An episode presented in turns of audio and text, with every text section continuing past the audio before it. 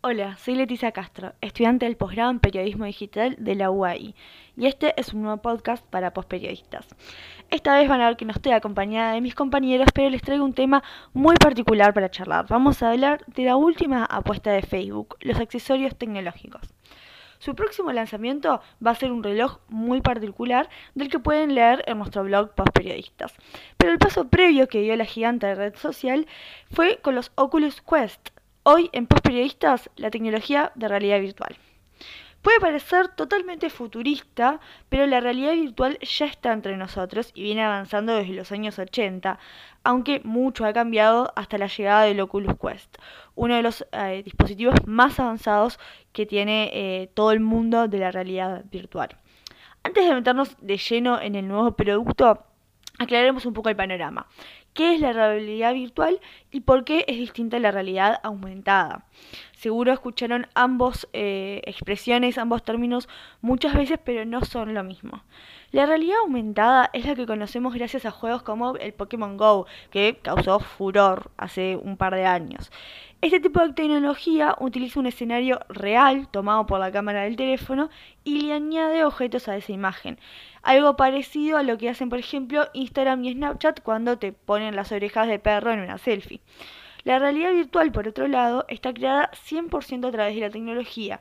No hay parte de un escenario que sea real y por eso necesitamos cascos o lentes para poder sumergirnos en ella. ¿Cómo funciona esta tecnología? Lo primero es tener los lentes o cascos específicos para aislarnos de la realidad y sumergirnos en todo lo que es la experiencia virtual, envolviéndonos en 360 grados. Para engañarnos, utilizan la misma imagen pero con dos ángulos diferentes, uno en cada ojo. Esto hace que se simule la profundidad del espacio. Además, utilizan sensores específicos que permiten detectar si estamos, eh, si estamos girando y así girar con nosotros esa imagen. Esto es lo que nos da la sensación de, movimiento e inmersión. Actualmente su mayor uso es en juegos, en videojuegos y entretenimiento, pero tienen un gran potencial que cada vez se explora más en áreas como la educación, la medicina y el turismo. Habiendo aclarado todo esto, vayamos a los nuevos Oculus, los Quest 2. Son uno de los más avanzados del mercado para gaming y dentro de la comparación de precios es bastante accesible, están unos 350 dólares. Para comenzar a usarlos es obligatorio unir la sesión con la cuenta de Facebook. Según aclaran desde la empresa, esto no va a generar ninguna violación a la privacidad, pero bueno, eso queda en la opinión de cada uno. La realidad es que las cuentas tienen que estar asociadas.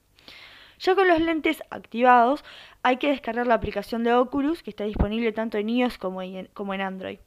Allí se inicia sesión, se elige el modelo de lentes que se va a usar y se los activa con Bluetooth. Lo bueno de este modelo es que no es necesario usar la computadora o la consola de videojuegos para nada porque son totalmente autónomos. Los Oculus Quest 2 ya han estado en el mercado por un tiempo y hay muchas reseñas al respecto. Y todos los expertos en el tema los califican como excepcionales. Obviamente no son perfectos, pero teniendo en cuenta su precio ofrecen un rendimiento que todos califican de sobresaliente. Yo soy Leticia Castro, estudiante de la UAI, y esto fue otro podcast de Postperiodistas. Si te interesan los temas de tecnología y comunicación, te recomiendo visitar nuestro sitio postperiodistas.com y seguirnos en nuestras redes sociales. Nos encontrás como Postperiodistas en Twitter, Facebook e Instagram. Hasta la próxima.